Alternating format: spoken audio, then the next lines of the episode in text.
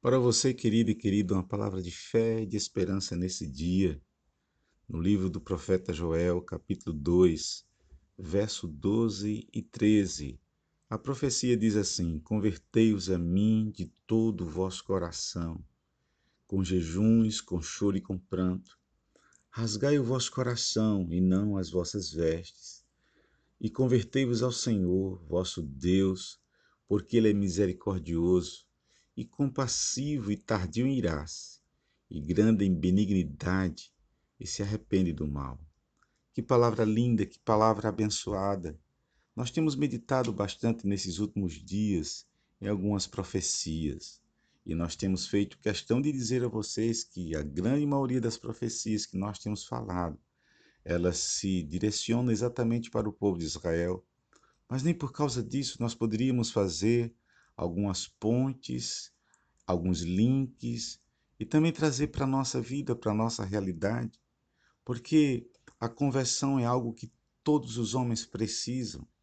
Converter-se ao Senhor, e nós sabemos que isso é uma obra da graça, que começa com a própria ação do nosso Deus, derramando a sua graça sobre a nossa vida.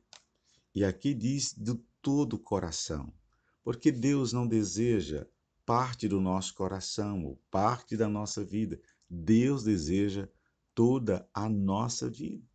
Interessante que o profeta também diz: rasgai o vosso coração e não as vossas vestes. Isso é uma alusão àquilo que o povo de Israel fazia na antiguidade, quando, buscando a presença do Senhor, demonstravam isso rasgando as suas vestes e muitas vezes colocando cinza sobre a sua cabeça e muitas vezes se curvando diretamente ao chão. Mas aqui não, ele diz que a gente tem que rasgar o nosso coração. Essa é uma transformação interna, muito íntima e pessoal, e converter-se totalmente ao Senhor. Mas algo magnífico nesse texto, que a gente sempre tem falado dia, quase dia após dia, nessas últimas semanas, que o nosso Deus é misericordioso, ele é compassivo, é o Deus que perdoa os nossos pecados, é o Deus que retira as nossas culpas, é o Deus que nos faz pessoas boas e novas a cada dia. E o profeta diz que ele é grande em benignidade. Nós confiamos na bondade desse Deus.